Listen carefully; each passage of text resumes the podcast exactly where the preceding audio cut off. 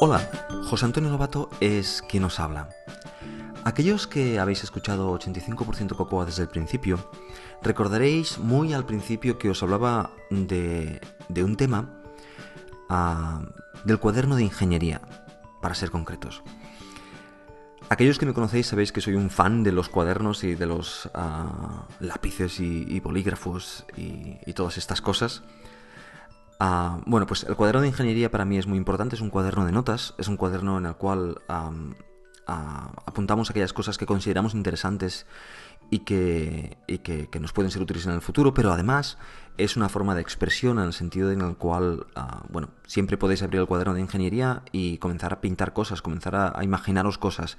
Eso, eso es tremendamente bueno. De hecho, recuerdo un capítulo del Getting Things Done, el famoso libro de David Allen, en el cual explica que si tú al, cerebro le, ah, le quitas las ideas de medio escribiéndolas en algún sitio, pues el cerebro te da más ideas. Bueno, pues eso es ah, una, demostración empírica de que, de que, el hecho de escribir en un cuaderno es bueno y, expresarse en un cuaderno es bueno. Bueno, también os comenté en el episodio anterior que ah, había comenzado a dar un curso de, programación a, unas chicas de, de 9 años y, bueno, ah, evidentemente no quiero darles un curso de programación, no quiero que aprendan a, solo a programar, sino que, aprendan un montón de aptitudes que desde el punto de vista de, desde mi punto de vista al menos de ingeniería, ah, son muy importantes. Ah, es tan importante el, saber eh, ejercitar tu conocimiento de ingeniería como el, saber gestionarlo y el saber hacer cosas que te hacen la vida más fácil y te hacen la vida más eficiente. Bueno, pues una de las cosas que he hecho es que a cada una de ellas les he comprado una, una, libretita. Me gustan las libretas que no llevan ni aros ni nada, por lo tanto son, unas libretas muy simples, eh, que no llevan aros ni nada, son, deben tener unas, no sé, unas 50 páginas, son muy, muy delgaditas. Y ah, quería comentaros, ah, bueno, primero lo importante de esto. En la siguiente clase, la primera clase fue una introducción a las cosas que íbamos a utilizar, en este caso... bueno, ¿sabes qué? No os explico de qué va, eh, cómo lo he hecho, porque, porque eh, me parece que, es buen material para que os lo explique en algún, en algún episodio. Pero sí que os voy a explicar el cuaderno de ingeniería. En el cuaderno de ingeniería que les he hecho a cada una de ellas, no les he llamado cuaderno de ingeniería, evidentemente, sino es simplemente su cuaderno de notas. Pero lo que me interesa no es que tomen notas, lo que me interesa es que aprendan a tomar notas, que es, es la parte importante de esto notas ellas tomarán de una forma u otra. Lo que yo quiero es que aprendan a sintetizar y a, tomar las notas correctas y de forma correcta y de forma clara para que sean útiles y a ser organizadas cuando tienen un cuaderno. Ah, esto no es lo mismo que el cuaderno de ingeniería, pero, pero sí que me gusta tratarlo de forma profesional. Yo creo que las cosas tienen que hacer así.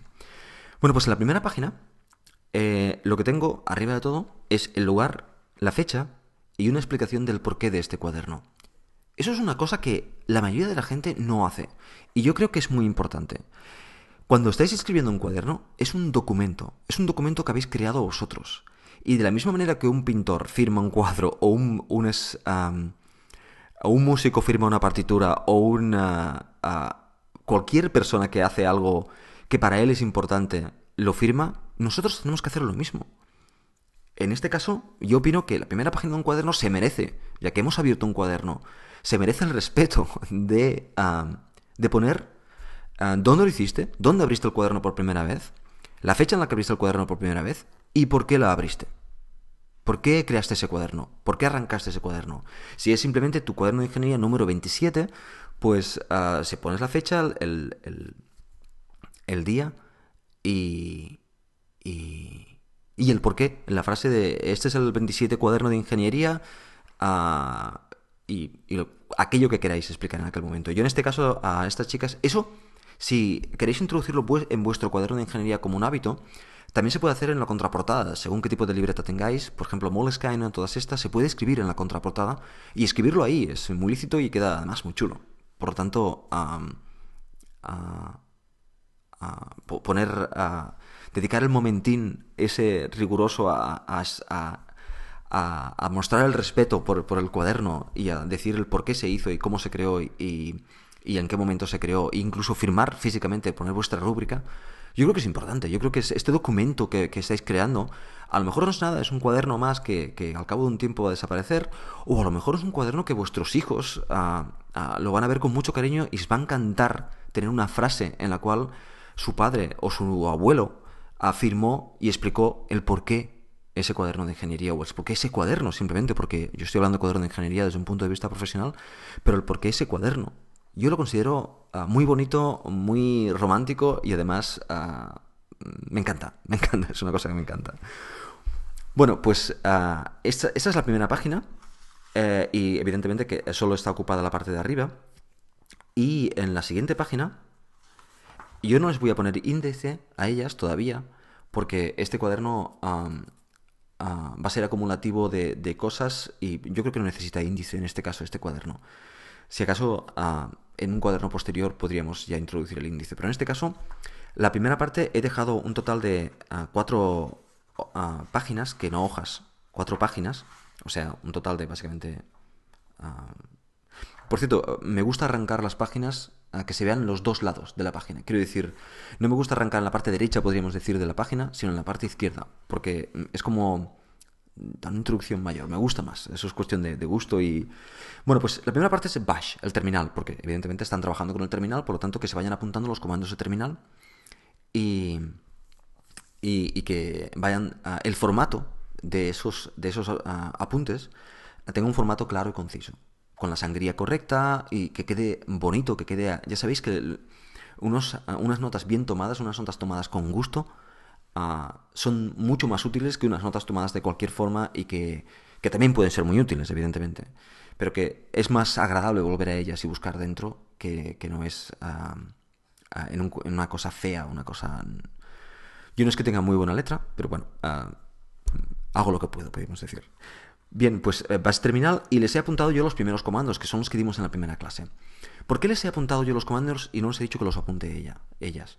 Porque quiero que, que, tengan un formato que yo les marco y que entiendan que esa, que vean lo fácil que es si está escrito de esa forma. Si está escrito comando y con la sangría correcta se comienza a escribir eh, la explicación de este comando, dejando también sangría en líneas posteriores para que se vea bien claro y sea fácil identificar los comandos y no queden dentro de una maraña de texto. Para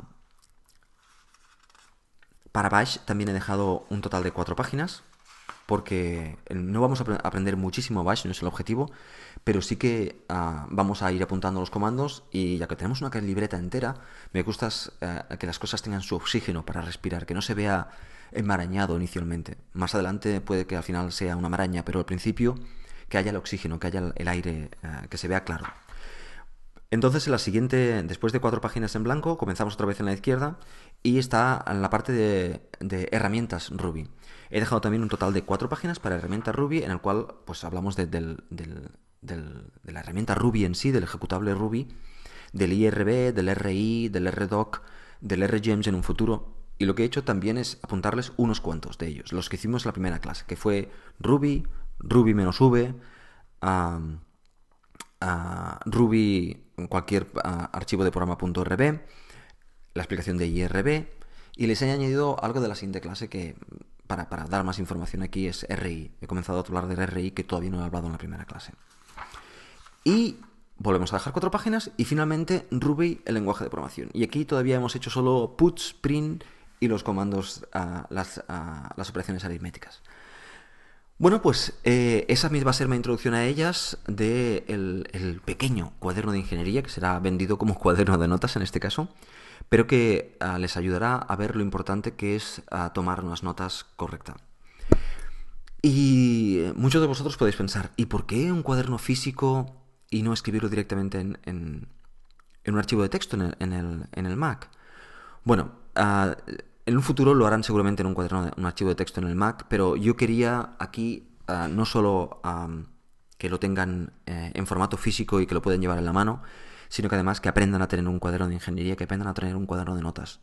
Me gusta, la gente que tiene un cuaderno de notas, uh, me gusta, no sé, siempre me ha gustado, es una cosa que me ha gustado, una, una debilidad que tengo. Y entonces uh, creo que, que, yo lo disfruto mucho y al menos lo intento transmitir, si ellas lo disfrutan, lo seguirán usando y si no, pues eh, lo dejarán y ya está. Pero bueno, al menos yo les doy esta oportunidad que es lo que se trata el curso no solo es de enseñar a programar, sino enseñarle un, un montón de cosas a qué esperar del ordenador, cómo enfrentarse delante del ordenador. Bueno, en definitiva, todas esas cosas ya os lo contaré en, en, algún 85% de Cocoa, que creo que voy a dedicar alguna sección a cómo he planteado ese curso porque creo que es interesante.